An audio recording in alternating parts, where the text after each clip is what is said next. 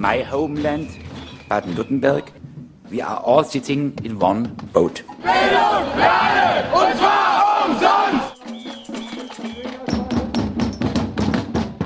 Wir werden uns in der gesamten Region mit den Mitteln des gewaltfreien Widerstandes zur Wehr setzen.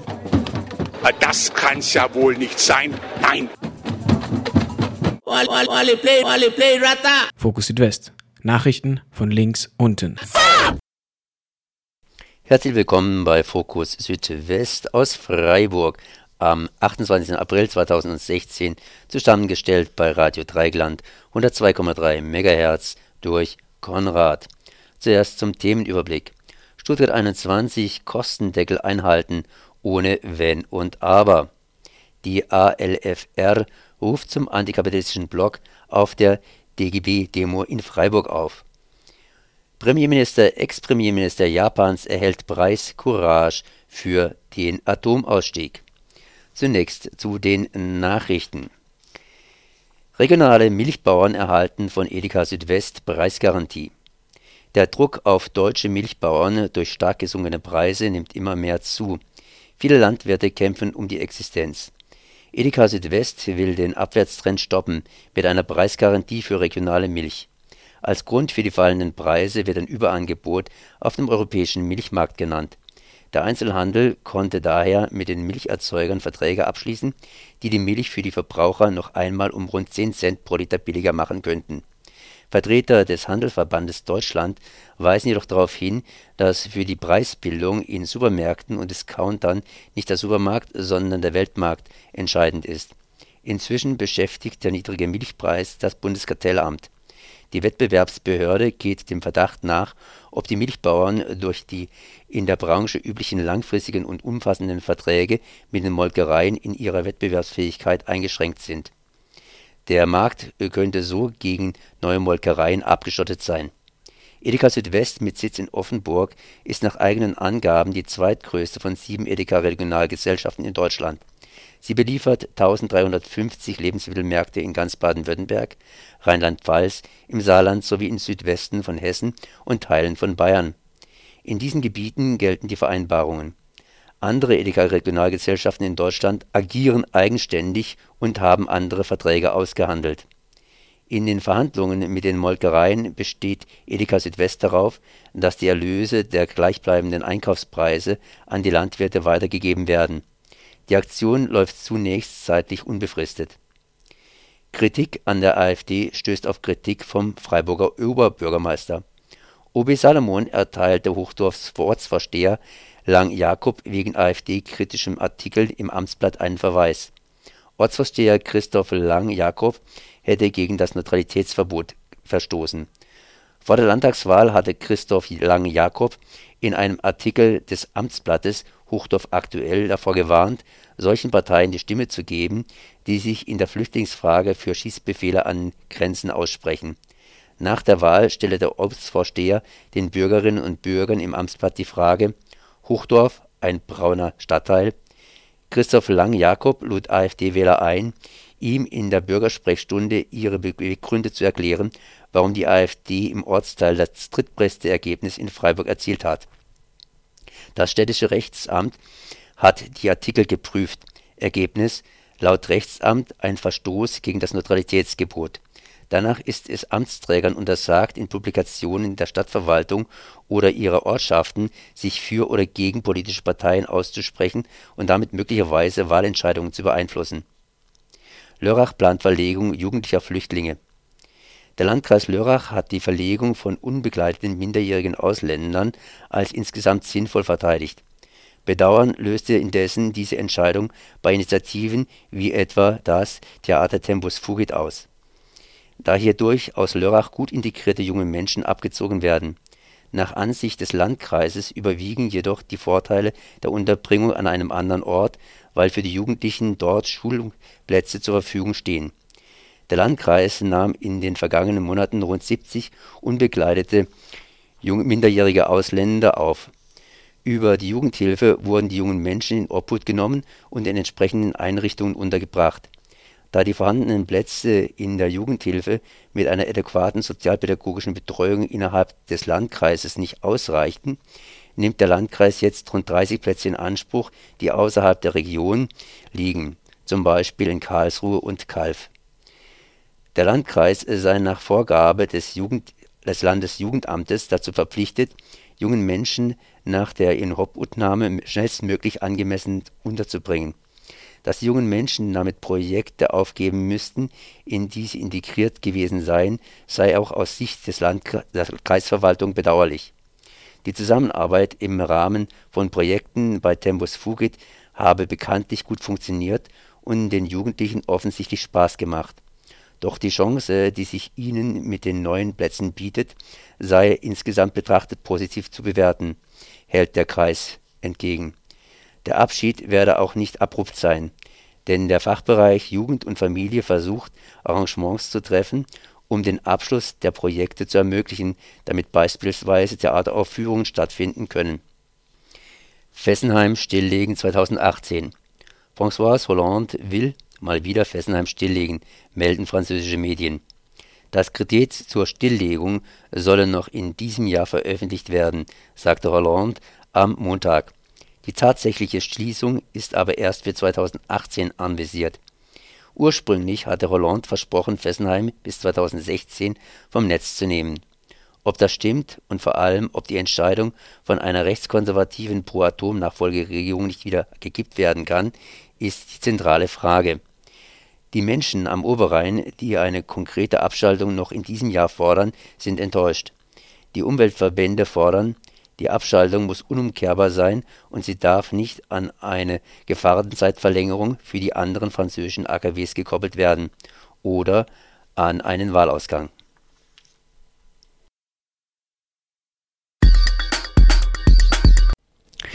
Stuttgart 21, da brauche ich eigentlich nichts groß dazu zu sagen. Gibt es zwei Lager, die einen wollen bauen und die anderen sagen, naja gut, okay, aber ihr sollt euch zumindest an die Regeln halten. Und vor allen Dingen, was soll das? Das wird ja ein Rückbau werden. Und vor allen Dingen wird es immer, immer teurer. Und wir haben zumindest damals darüber abgestimmt und äh, sind eigentlich bei der Wahl, so habe ich das Gefühl, ein bisschen, bisschen an der Nase herumgeführt worden. Zumindest die Kosten, die steigen, die steigen ganz gewaltig an.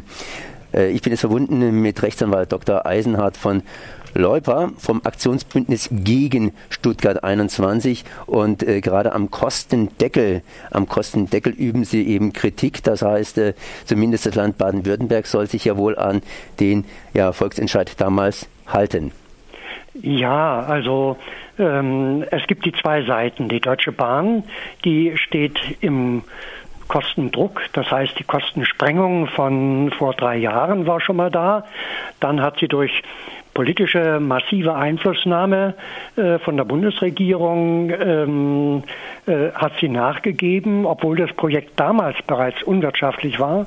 Nun gibt es, wir haben ein Gutachten von Dr. Viereck, wonach weitere äh, Milliarden Kosten, dreieinhalb Milliarden etwa hinzukommen, auf 9,8 Milliarden wird das Projekt sprengen.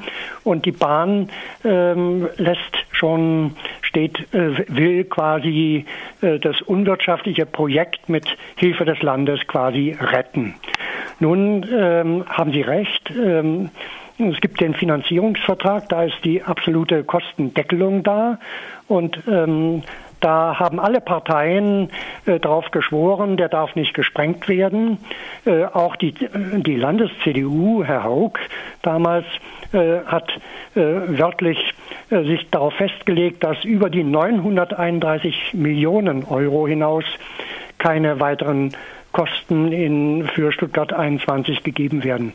Und wenn nun ähm, die Landesregierung darüber hinweggehen würde, wäre es natürlich einmal schädlich für die eigenen Sozialaufgaben des Landes und es würde auch das gegebene Versprechen sprengen, äh, wäre im Grunde eine Art Untreue gegen die Landesinteressen.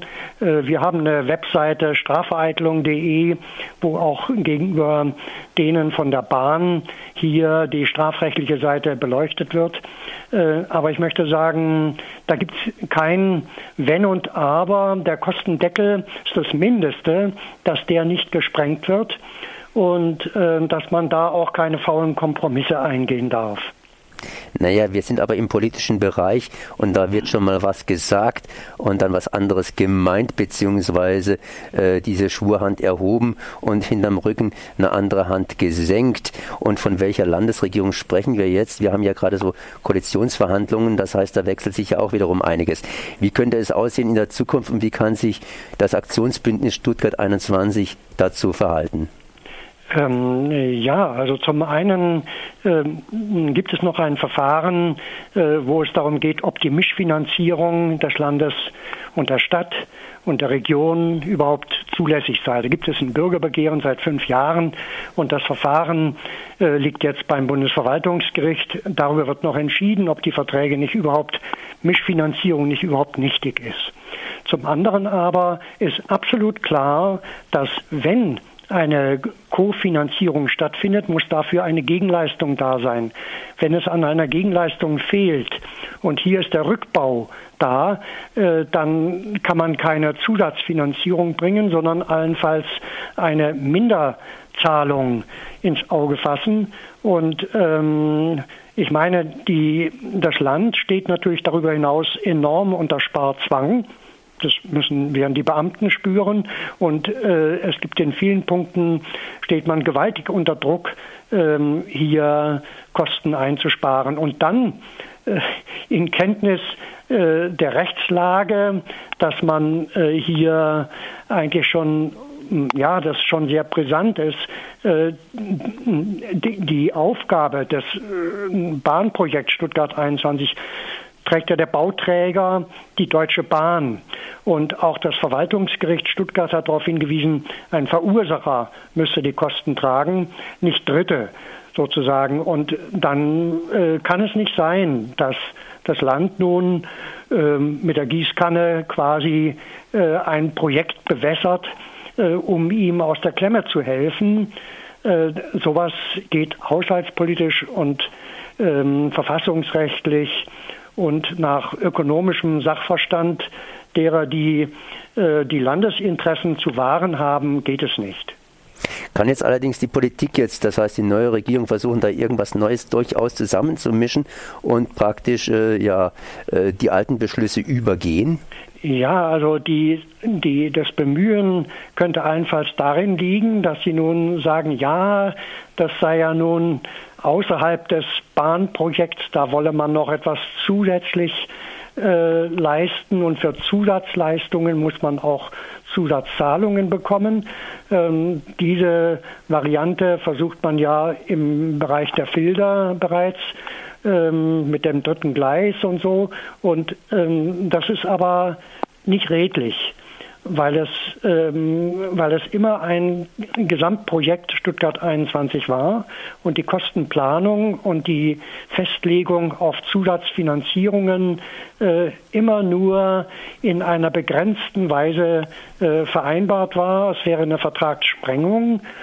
So Dr. Eisenhardt von Leuper vom Aktionsbündnis gegen Stuttgart 21.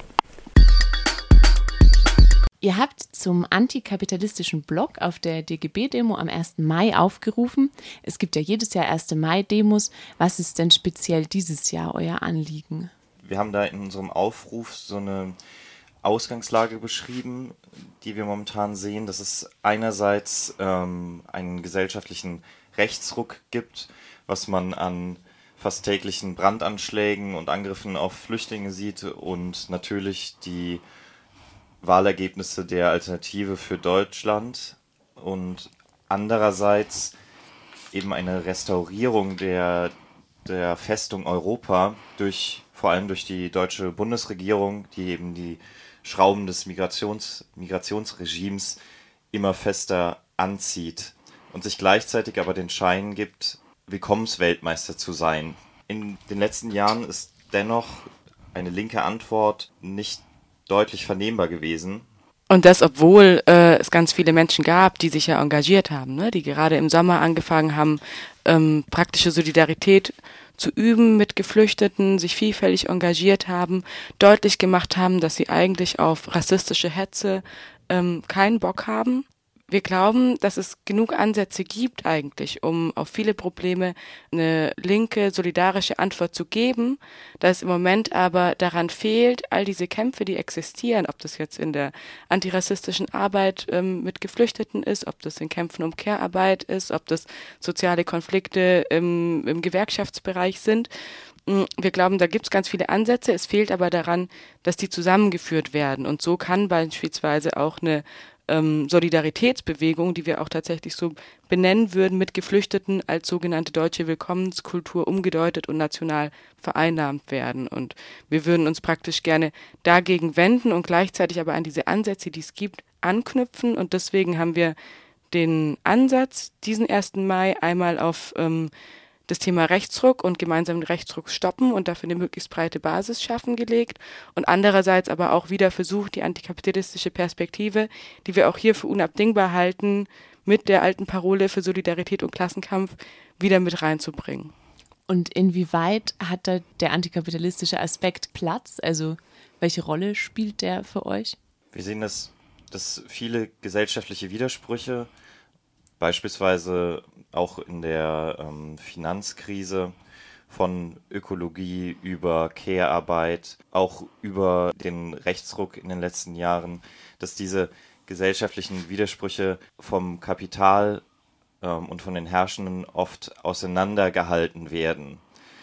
Zum Beispiel, wenn Hans-Werner Sinn vom IFO-Institut in München ähm, fordert, dass der Mindestlohn für Geflüchtete ausgesetzt werden müsse, weil sie sonst keine Arbeitsperspektive hätten.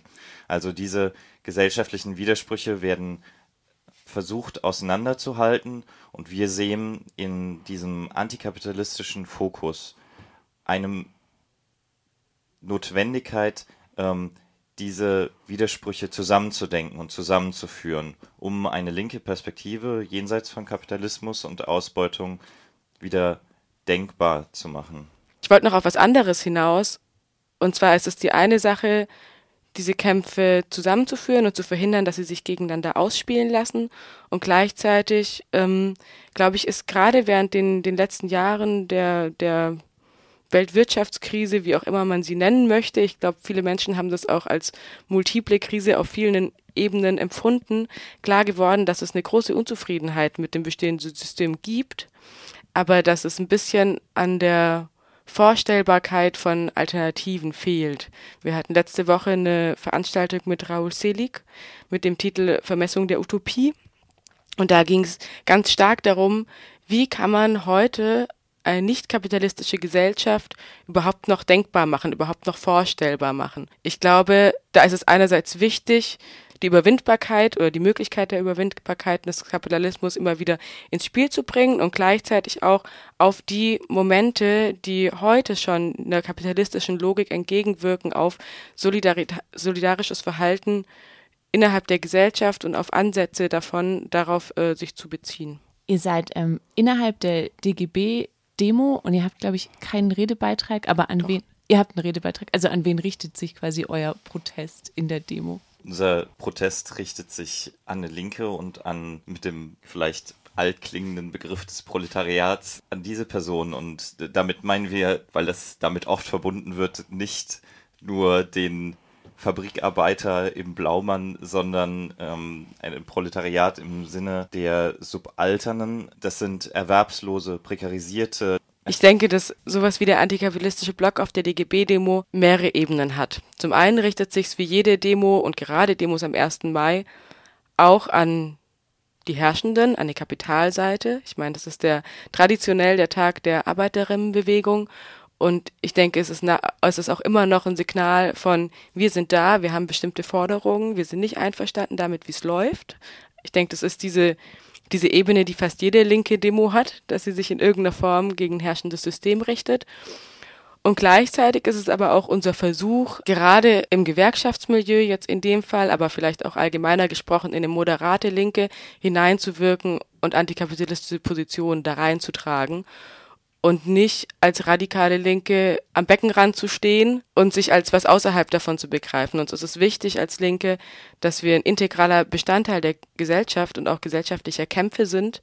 Ähm, und zu verstehen und uns da auch einbringen können und beispielsweise nicht, wie es oft passiert, von den Lohnabhängigen, den Arbeiterinnen und Arbeitern, den Prekarisierten zu sprechen, als ob wir selber gar nicht dazugehören würden. Und wollt ihr die Demo auch nutzen? Es ging ja jetzt in letzter Zeit öfter um die Nutzung des ehemaligen DGB-Hauses, um Mitglieder vom DGB nochmal dafür zu sensibilisieren, ähm, das anders zu nutzen? Wir finden die Initiative Social Center for All, die gibt es jetzt ja schon in mehreren Städten und eben auch hier in Freiburg, die finden wir sehr, sehr unterstützenswert und würden uns auch sehr wünschen, dass ähm, das DGB-Haus, äh, das ehemalige, dafür zur Verfügung gestellt wird. Und das möchten wir auch reinbringen, ja. Und ganz allgemein, welche Rolle spielt für euch der DGB in antikapitalistischen Kämpfen? Ich würde sagen, er spielt eine sehr ambivalente Rolle. Gerade in Deutschland, wo ein System von Sozialpartnerschaft ja schon eine sehr lange Tradition hat und auf jeden Fall auch herrschaftsstabilisierend wirkt. Gleichzeitig ist aber der DGB die größte Organisation oder das größte Forum, wo Organisation von lohnabhängigen Menschen möglich ist und wo es möglich ist, ähm, dafür Interessen einzustehen und für Veränderungen und seien sie noch so kleinschrittig zu kämpfen und die Erfahrung von gemeinsamer Organisierung zu machen. Und ähm, so viel man am DGB kritisieren kann und muss, finden wir das nach wie vor für eine Linke einen essentiellen notwendigen Bezugspunkt. Japanische Premierminister kommen und gehen. Morgen am Freitag wird ein Ex-Premierminister nach Baden-Württemberg kommen, genauer gesagt nach Schönau, und zwar Herr Naoto Kan. Ich bin jetzt verbunden mit Goro Kimura, Professor aus Japan, und ich begrüße Sie erst einmal herzlich. Ja, guten Tag. Ja, ähm, Premierminister kommen und gehen. Deutsche Premierminister, Premierministerinnen kennen wir, beziehungsweise Bundeskanzlerinnen, ja. um es genau auszudrücken. Japanische ja, Premierminister kennen wir nicht so sehr. Und äh, jetzt kommt ein Ex-Premierminister nach Deutschland und der ist unter anderem in Japan umstritten, unter anderem deshalb, weil er gerade damals Japan führte, als in Fukushima die Katastrophe passierte. Herr Professor ja. Goro Kimura, können Sie mir irgendwas sagen zum Ex-Premierminister Khan? Ja, also als Premierminister von Japan ist er in zweierlei Hinsicht eine besondere Person, also ein Hintergrund, hat einen besonderen Hintergrund. Erstens, weil er aus einer Bürgerinitiative oder besser gesagt Bürgerbewegung ins Parlament gekommen ist. Das ist in Japan relativ selten, weil in Japan gibt es einige politische Dynastien. Also Amerika scheint jetzt in die ähnliche Richtung zu gehen. Aber in Japan zum Beispiel der jetzige Premierminister Abe, sein Vater war Außenminister, Großvater war auch Premierminister. Und äh, dieses sozusagen politische Politiker als Hausberuf der Familie ist äh, sehr stark etabliert, um hochzukommen sehr viele Politiker in höheren Positionen sind dieser Art. Und Kannauto ist einer, der wirklich von sich aus eingesprungen ist und es bis ganz oben geschafft hat. Und zweitens ist er sehr besonders weil er nicht von der LDP, von der liberaldemokratischen Partei, wie jetzt wieder an der Regierung, die Japan eigentlich die ganze Zeit seit dem Zweiten Weltkrieg geführt hat, kommt, sondern von der demokratischen Partei, die sich inzwischen in diesem Jahr wieder zwar umbenannt hat, aber eine, die, die größte Oppositionspartei in der letzten Zeit war und einer, die, die 2009 zum ersten Mal in der japanischen Nachkriegsgeschichte eigentlich so richtig an einen politischen Machtwechsel hervorgebracht hat. Und da wurde er dann ein Premierminister von dieser Partei. Nun ist äh, ja Premierminister oder Ex-Premierminister Naoto Kan sehr, sehr beliebt gewesen, habe ich zumindest gelesen. Aber äh, ja, nach Fukushima ist er in Ungnade gefallen und äh, ja, zerrissen worden praktisch. Ja, also nämlich die, man hat ihm vorgeworfen, dass er sich zu sehr um die Details kümmert und den Gesamtüberblick nicht äh, beherrscht. Und man hat äh, alle möglichen Sachen, die er gemacht hat, als falsch eingestuft und in den Medien wurde sehr stark sein Vorgehen kritisiert. Das war ein sehr starker Kontrast mit dem, was vorher über ihn geschrieben worden war, weil er eben durch diese zweierlei besonderen Hintergründe, die ich vorhin erwähnt habe, relativ in der japanischen Bevölkerung als außerordentlicher Politiker beliebt war. Und ein Grund, warum er diese danach so umstritten wurde, offiziell, also öffentlich, öffentlich war dann der Grund, dass er dann alles falsch gemacht hat, angeblich nach Fukushima. nach dem Unfall. Aber die andere Seite, was erst später so richtig in der Bewusstsein kam, war, dass er ja nach Fukushima seine politische Richtung in Bezug auf Energie völlig umgestellt hat und öffentlich gesagt hat, dass er für den Atomausstieg ist. Und das ist für japanische Politiker in der etablierten japanischen Wirtschaftswelt oder politischen Welt etwas sehr Unerhörtes und wofür er dann in der eigenen, von aus eigenen Reihen auch, von der eigenen Partei und von der damals in der Opposition sich befindenden LDP, die heute wieder unter bisschen so an der Regierung ist, sehr starke Kritik, Kritik äh, geführt hat.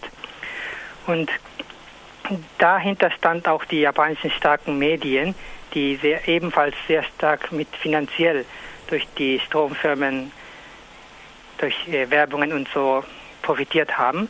Und dass für die es auch ein Schock war, dass der Premierminister offiziell den Atomausstieg sagt. Und man kann sich heute sehr gut vorstellen, dass diese Hintergründe dazu geführt haben, dass er in den Medien und von den anderen Politikern so absolut schlecht dargestellt wurde. Was war sein Fehler? War sein Fehler hinterher praktisch, ja, sich von der Atomenergie loszusagen? Oder hat er tatsächlich Fehler gemacht während dieser Fukushima-Katastrophe, in denen er Japan ja schließlich repräsentiert hat, zumindest das politische Japan? Ja, also man kann schon sagen, man hätte es alles besser machen können, aber, aber man kann es auch anders sehen, dass Japan da Glück hatte, dass gerade da Kan Naoto als Premierminister war. Er war nämlich studierter Physiker und hat sich zum Teil über Atomkraftwerk besser ausgekannt als manche in den Atomaufsichtsbehörden, die nur in den japanischen Regierungsposten so routinemäßig an ihren Posten waren und eigentlich weniger mit der Thematik vertraut waren, wie sich später herausstellte. Und Professor Frank Röwekamp von der Hochschule Ludwigshafen, der das Buch von Kanauto über die über Fukushima auch ins Deutsche übersetzt hat. Er hat eher interessante gesagt, interessante Aussage gesagt, dass Kanauto so etwas wie Gorbatschow in Japan wäre, weil Gorbatschow in Ausland auch mehr Ansehen hat als in Japan. Und wenn man von außerhalb Japan sieht, könnte man das Handeln von Kanauto damals eigentlich als so sehen, dass er das Beste gemacht hat aus der schlimmen Situation. Wogegen in Japan eben durch diese etwas verzerrte Medienlandschaft seine Handlungen äh, eigentlich durchwegs schlecht dargestellt wurden. Kurz nach der Katastrophe Kurz nach der Katastrophe ist natürlich der Überblick nicht so gegeben. Jetzt sind fünf Jahre vergangen. Wird der ehemalige Premierminister Naoto Kan in Japan rehabilitiert, beziehungsweise jetzt hier ja äh, kritischer, beziehungsweise ja objektiver betrachtet? Ja, also im Grunde wird über ihn derzeit eigentlich sehr wenig berichtet, weil die jetzigen, da er nicht mehr im politischen Zentrum sich befindet und er seine Aktivitäten unter anderem auch über Atomausstieg und erneuerbare Energie eher als Privatmann und als privater Parlamentarier fortsetzt und nicht mehr in dieser einflussreichen Position. So ist in der japanischen Öffentlichkeit über ihn eigentlich sehr wenig mehr zu hören.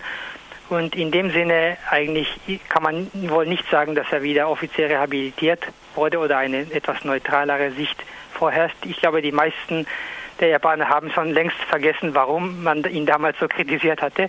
Nur vielleicht die vage Erinnerung, dass er damals wegen Kritik zurücktreten musste, ist noch in manchen Köpfen vorhanden. Also ich denke nicht, dass die Ursachen so weit wieder äh, bewusst reflektiert worden sind in der japanischen Öffentlichkeit.